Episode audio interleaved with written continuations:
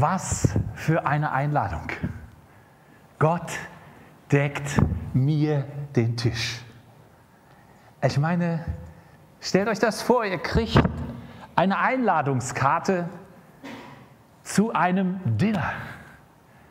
So ein richtig schöne mit Büttenpapier, mit einer kunstvollen Illustration drauf und vielleicht sogar schon mit einer Menükarte. Und dann lest ihr, von wem diese Einladung ist.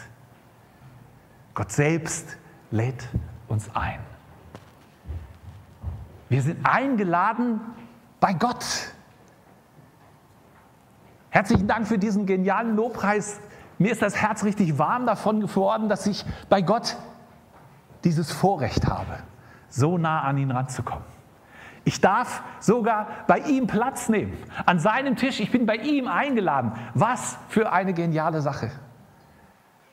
Und Willi hat recht, wenn uns das zu einem, oh ja, sonst nichts und naja, was denn sonst? Oder irgendeine andere Äußerung von Gleichgültigkeit hervorrufen, dann wäre irgendwie unsere Liebe erkaltet. Ich weiß nicht, ob Sie auch schon mal mit Ihrem Ehepartner alleine in Urlaub gefahren sind. So alleine an so einem Frühstückstisch oder mit einer Freundin oder mit einem Freund. So ganz, ganz persönliche Zeit zu haben. So ein schönes Ambiente. Ich meine, ähm, ich muss das natürlich nach vorne drehen, damit die Kamera das sieht. Äh, so, wenn es so richtig gemütlich ist, mit toller Aussicht oder was weiß ich, was Ihnen noch wichtig ist. Aber das Wichtigste ist nicht all das drumherum, sondern das, mit dem Sie gemeinsam jetzt am Tisch sitzen. Was ein Unterschied zu dem alltäglichen Frühstücken morgens, wo man nur aneinander vorbeihuscht. Freunde von mir haben mir heute Morgen erzählt, sie schaffen es jeden Morgen in einer halben Stunde. Vom Aufstehen bis zum Rausgehen. Man kann sich das Frühstück vorstellen, es ist sehr intensiv und intim. Ich schaffe es auch manchmal noch den Kuss an meine Frau. Der ist wertvoll, nicht weniger wertvoll, nur weil er eben schnell ist. Aber ich verpasse das Wesentliche. Aber das Eigentliche kommt trotzdem rüber. Du gehörst zu mir und ich mache nochmal fest, bevor ich aus diesem Haus gehe, ich gehöre zu dir. Wir gehören zusammen. Also eine Einladung bei Gott hat schon ganz viele Elemente und wenn mir klar wird, wer mich da eingeladen hat, dann, wow, ist es schon ein Festtag und es geht schon gut los. Ich weiß nur nicht, was Sie oder ihr bei diesem Vers aus dem 23. Psalm vor Augen habt. Habt ihr vielleicht diese Perspektive? Dinner for One. Ihr kennt vielleicht diese kleine Sequenz, äh, die es immer so um Silvester meistens im Fernsehen gibt. Da sitzt einer alleine am Tisch, so richtig opulent gedeckt, nicht so wie hier, vielleicht eher so wie bei Familie Dorn, wer da schon mal eingeladen war oder äh, vielleicht in irgendeinem Wellness-Hotel oder so, wo man äh, schon an dem Tisch merkt, wo ist was ganz Besonderes, man ahnt, wie teuer es ist. Man wird versorgt und da ist Gott, der einen einlädt und am Ende des Tages hat man so in seinem Kopf, ich sitze jetzt am Tisch und Gott bedient mich. Und der Clou, mein Feind, guckt zu von da. Und dann wird aufgefahren, so wie du das Marion vorhin gesagt hast. So dieses Bild, ja, Gott zeigt meinem Feind mal ordentlich, wer ich denn so bin. Ne? Und das kann man natürlich dran sehen, was ich da so alles kriege. Ich habe zumindest schon mal zwei Gläser. Es, es gibt bestimmt unterschiedliches erst ein Aperitif und was weiß ich alles. Also man kann sich das so richtig ausmalen, wie genüsslich man jetzt alleine an seinem Tisch sitzt und von Gott so bedient wird.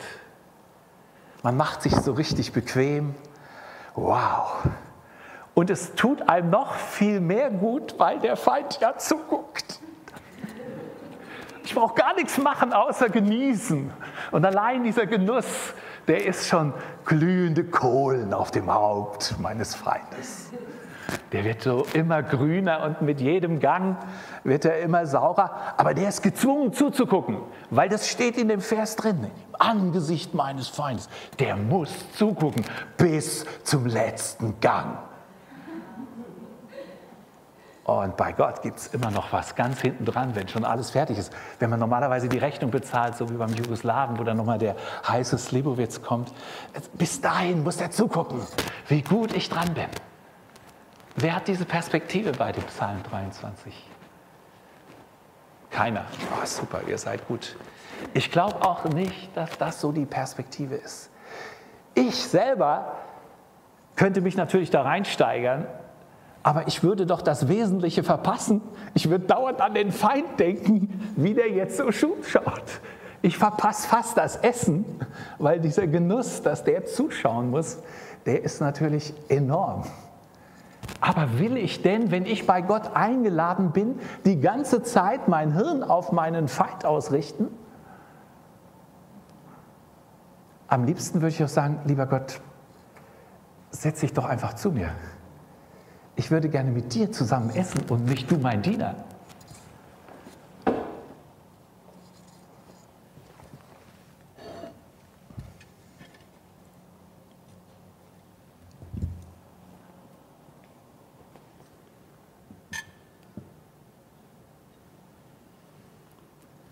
Willst du noch einen Stuhl holen? Ich meine, Gott muss nicht stehen.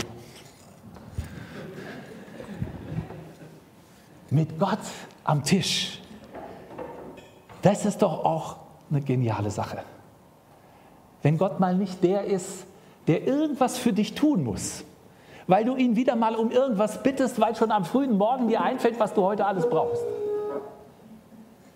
Vielleicht bist du ein guter Christ, in der FEG ist das wahrscheinlich. Das heißt, du fängst ja gar nicht an mit deinen Bitten am Morgen, sondern erstmal mit dem Danken. Du bist erstmal begeistert, was Gott dir schon alles gegeben hat, bevor der Tag angefangen hat. Du dankst Gott und jubelst über deinen Herrn und freust dich.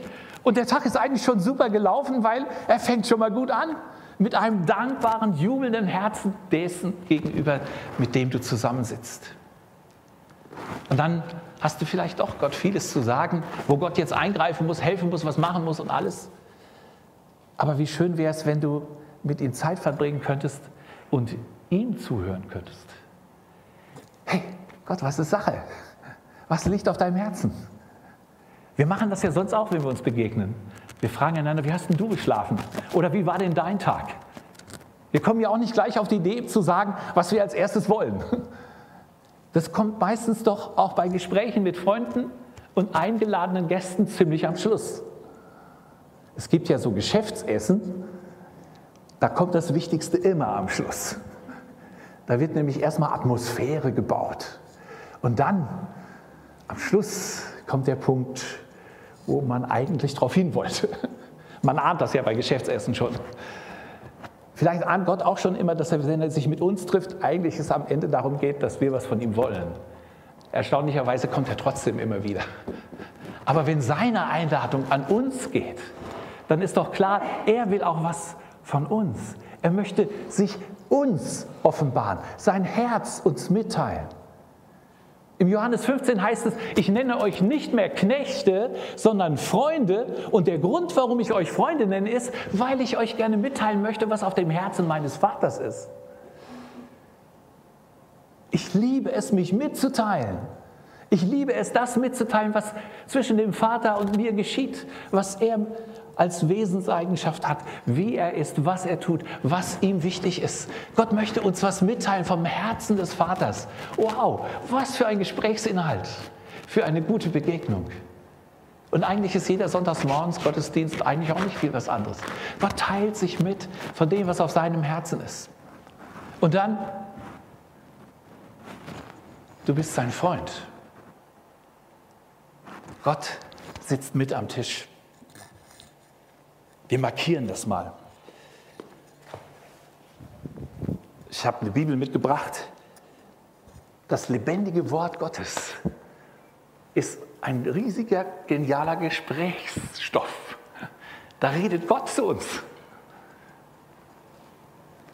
Man könnte das symbolisieren, wenn man daheim ist und vielleicht alleine morgens frühstückt. Man legt die Bibel einfach mit auf den Tisch. Gott ist dabei. Die Juden machen das so, dass sie immer einen Teller mit auf den Tisch setzen, der leer bleibt.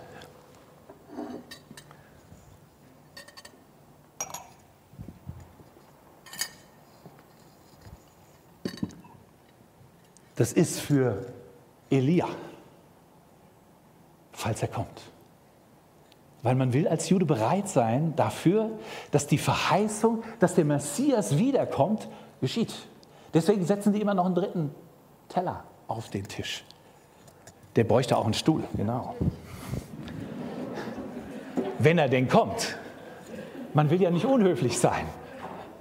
Der soll merken, dass er erwartet wird.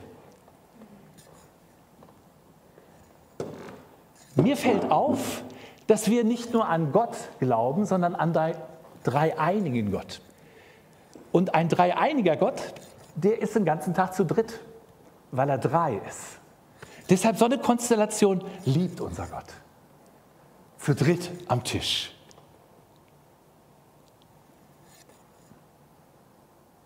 Ich komme nochmal zurück zu dem Vers 5. Du bereitest vor mir einen Tisch im Angesicht meiner Feinde. Du sitzt mit Gott am Tisch im Angesicht deiner Feinde. Das Blöde ist nämlich, wenn du mit Gott am Tisch sitzt im Angesicht deiner Feinde, muss Gott deinen Feind auch eingeladen haben. Der ist nämlich da. Wir sind nun Menschen aus dem Westen. Wir stellen uns den Feind natürlich draußen am Fenster vor oder mit Kamera zugeschaltet oder irgendwo äh, in einer Arrestzelle, wo er natürlich als mein Feind zu sitzen hat, wo er dann live mit eingebunden ist und das nicht ausschalten kann in seiner Zelle.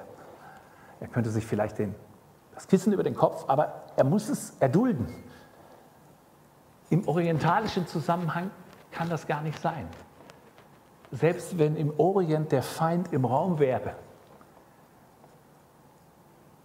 das Gastrecht im Orient zwingt den Feind an den Tisch.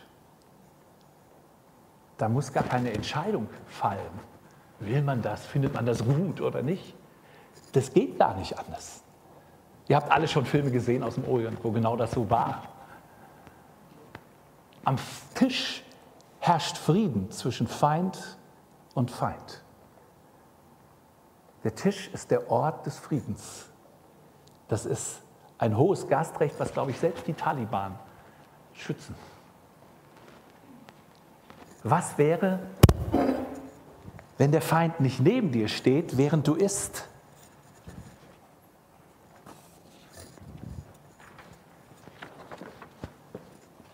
sondern mit am Tisch sitzt. Die Atmosphäre wird anders sein. Du wirst nicht so da sitzen, sondern du wirst so da sitzen. Du wirst auch versuchen, ihm möglichst wenig in die Augen zu schauen. Und du hoffst, dass der Tisch so groß ist wie bei Dinner for One. Dass er vielleicht dann doch ganz da hinten oder wie bei Putin am anderen Ende sitzt weit weg. Aber stell dir das mal einen Moment vor.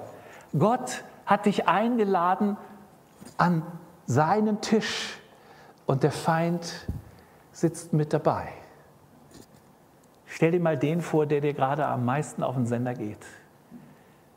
Wo du am meisten denkst, der hat richtig was gegen mich. Der ist sowas von Arschloch. Sowas von geht gar nicht dem du aus dem Weg gehen würdest und die Straßenseite wechseln würdest, wenn du ihm begegnen könntest. Und er sitzt mit dir an einem Tisch. Aber er sitzt eben nicht alleine mit dir am Tisch, sondern Gott sitzt auch dabei. Wenn ein Mensch, der dich so richtig verletzt hat und wehgetan hat, der dich vielleicht gemobbt hat, der dir vielleicht richtig Böses getan hat, dich verleumdet hat, dir dafür gesorgt hat, dass du deinen Job verloren hast oder was auch immer. Jemand, der wirklich gegen dich verletzend agiert hat. Jetzt hast du diesen Namen vor Augen und stell dir vor, er würde neben dir sitzen. Und dann schau dir mal einen Moment selbst in die Augen. Ich habe hier so ein Spiegel, um mir das zu vor Augen zu machen. Was macht das mit mir? Was macht das mit mir, wenn der Feind, der mich am meisten verletzt hat, neben mir sitzt? Schau nicht auf den Feind, sondern schau mal einen Moment, was es gerade mit dir macht. Allein, dass ich dich dazu gebracht habe, daran jetzt zu denken, an diese blöde Person. Der ganze Sonntag ist schon wieder im Eimer. Ich habe da monatelang nicht dran gedacht und jetzt ist dieser Name wieder bei mir im Kopf. Aber er ist da. Er war immer da. Du hast ihn nur gut verdrängt. Und Gott lädt ihn ein an den Tisch mit dir. Vielleicht ist aber auch eine Person, du hast gar keine Person, die dir was Böses getan hat, weil du einfach total nett bist und dir alle nur Gutes tun.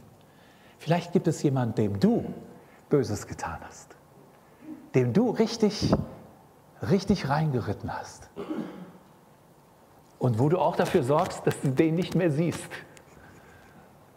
Weil das ist natürlich auch ganz unangenehm. Da, wo man selber an anderen schuldig geworden ist, den ins Auge zu schauen.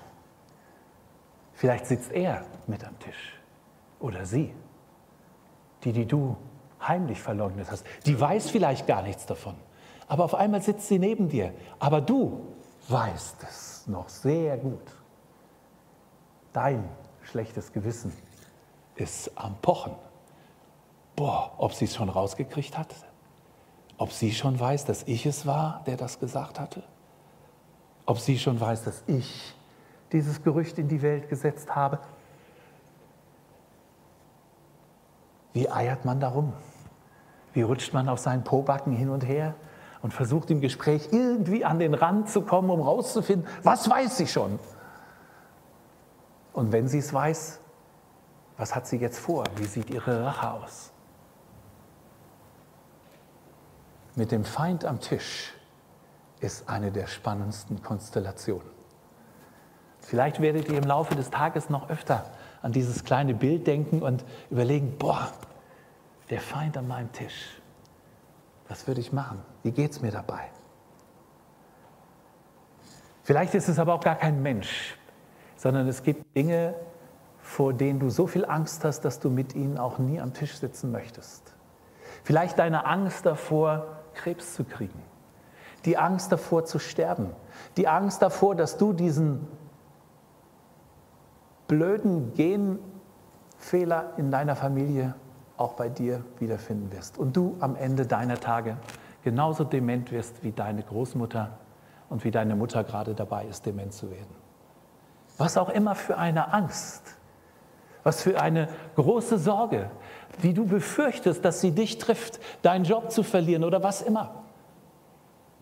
Wenn du mit dem konfrontiert würdest am Tisch mit Gott. Mit dem, was feindlich für dich ist, was du eigentlich vermeidest. So wie man ein Sumpfgebiet vermeidet, da gehe ich gar nicht erst hin. Auf einmal wirst du konfrontiert mit dem, was du eigentlich immer vermeiden wolltest, was du immer umschifft hast weil dich irgendjemand überredet hat, doch zur Nachvorsorge zu gehen.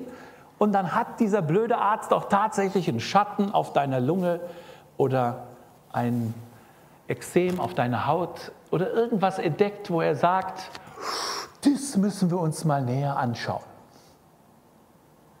Du weißt, wie deine Wochen dann aussehen werden, bis der Befund dieses näheren Anschauens vorliegt.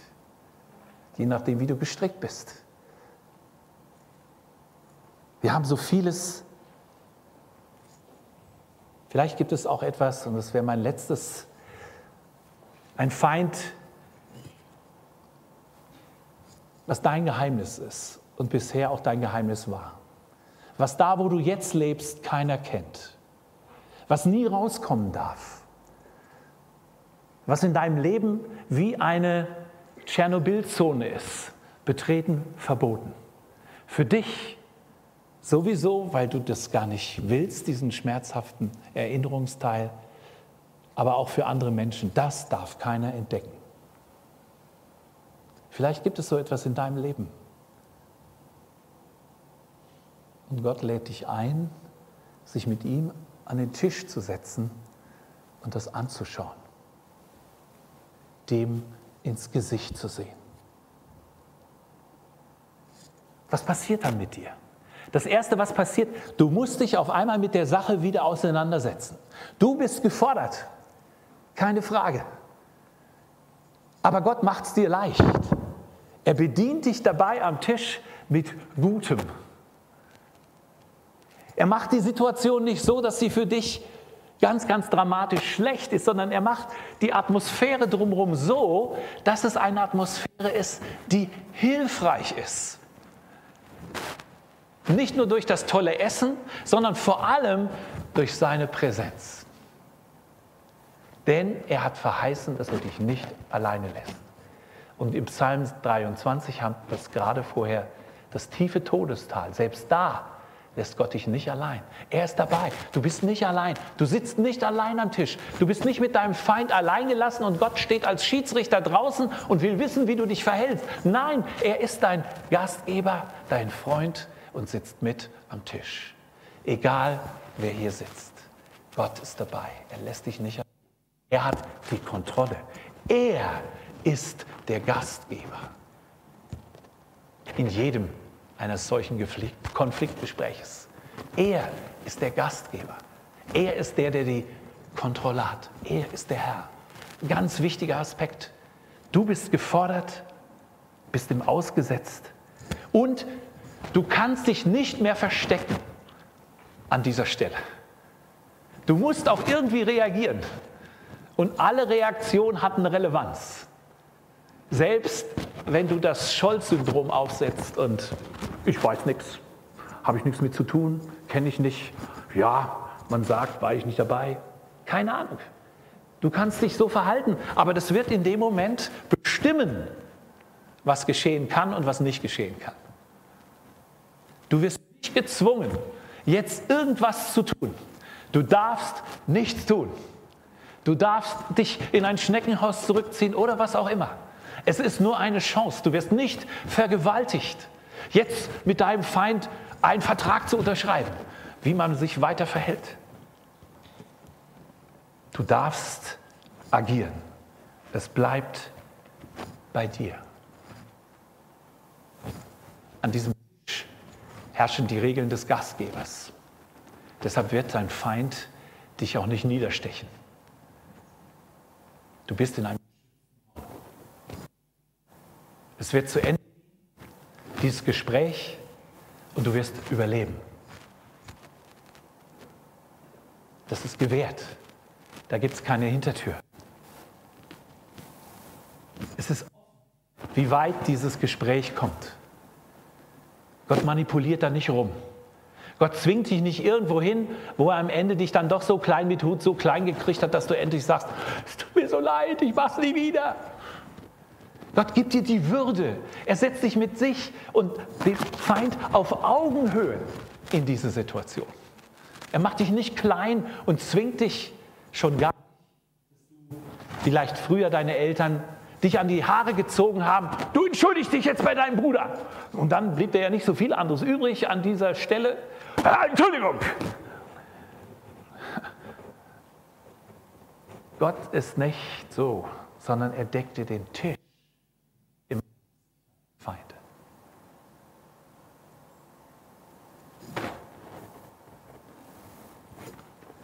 Wie wird das Gespräch in jedem Fall enden?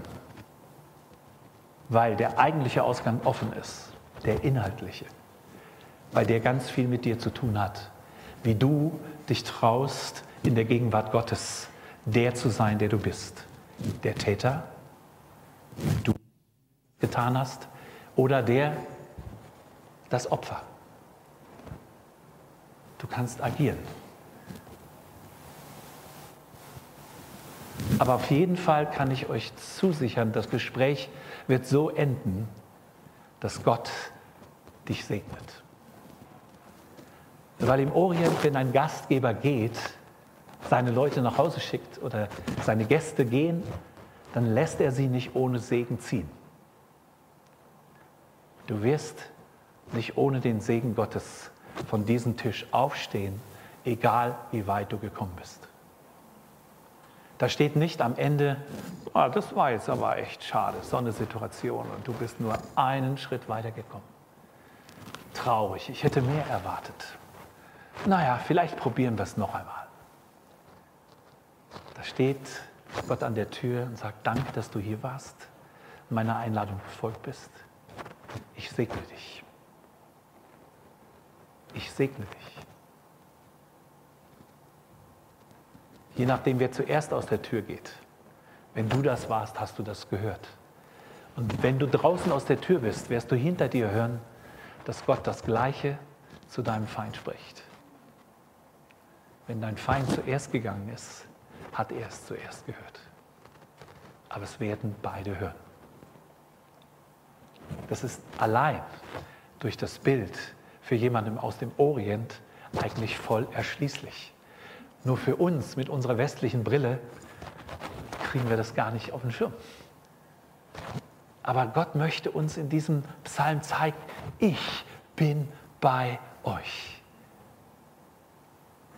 Und was ist das nächste, was er sagt? Da werdet ihr euch dann am nächsten Sonntag darüber Gedanken machen. Er wird euch salben.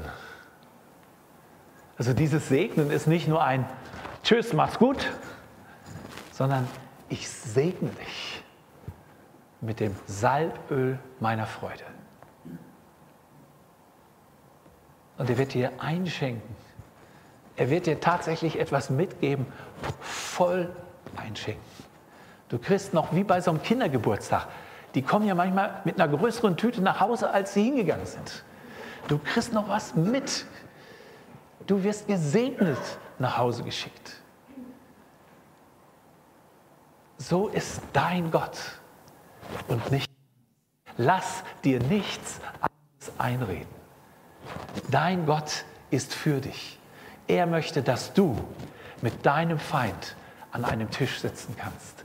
Dass du an diesem Tisch deinen Feind neu einschätzen und kennen und dass du am Ende vielleicht die Chance wahrnimmst, mit deinem Feind dich wieder zu versöhnen. Denn dafür, und das haben wir so genial gesungen gerade, hat er alles vollbracht. Er hat dafür den Preis bezahlt.